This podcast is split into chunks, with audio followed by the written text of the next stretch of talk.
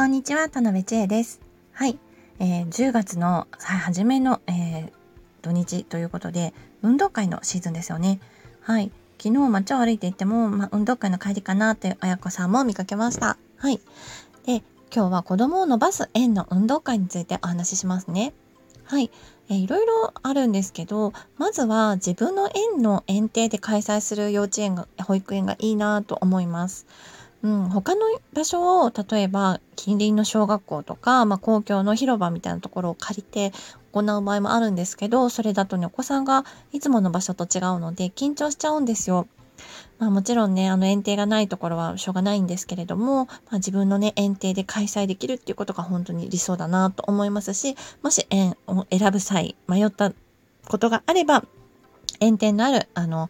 園を選ばれるといいんじゃないかなと思ってます。はい。で、続いては、に、えー、集団演技に力を入れすぎない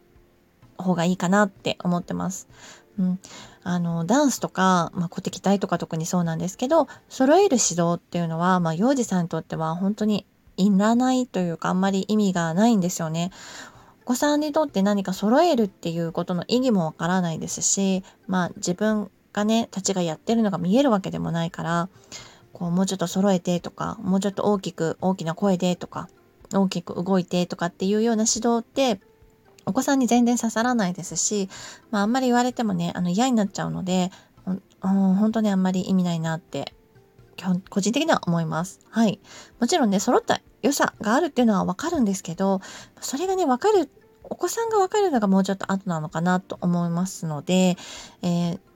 まあ演技をするにしてもね、楽しいくやるとか、元気に発表するとか、そういうことでね、OK かなって思います。はい。それから、えー、映えや結果よりも子供が頑張る姿に、えー、縁もね、フォーカスして、あとお父さんお母さんも頑張ってる様子も見てあげるといい運動会になるかなと思います。はい。ね、どうしても結果はね、いろいろあるんですけれども、まあ、1位だったから良かったとか、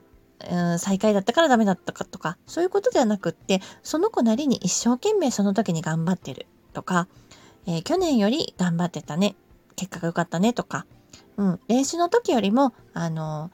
よく頑張れたねとかね、あのそういう成長の部分を見てあげるといいんじゃないかなと思います。はい。それから、えー、運動会の季節になると、まあ、よく相談を受けるんですけど、子供がね、なかなかあんまり参加できなかったと。例えばね、あの、かけっこもなんか走れなかったとかね、えー、演技もね一緒にできなかったとかっていう、あの、お悩みも相談いただくんですけど、幼児さんの場合は参加できなかったとしても、運動会にね、もう見た、ね、見学したっていうだけでも意義があるんですよ。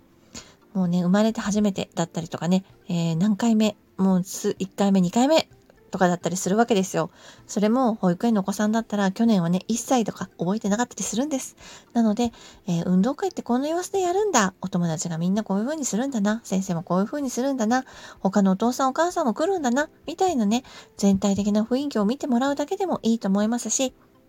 そもそも運動会の雰囲気でね、えー、いつもと違う様子だったり、お父さんお母さんが来てくれたりね、お客さんが多かったり、先生もね、なんかこう、そわそわしてたりね、そういう様子がいつもと違うなっていうことに、えー、特に2、3歳のお子さんは敏感なので、えー、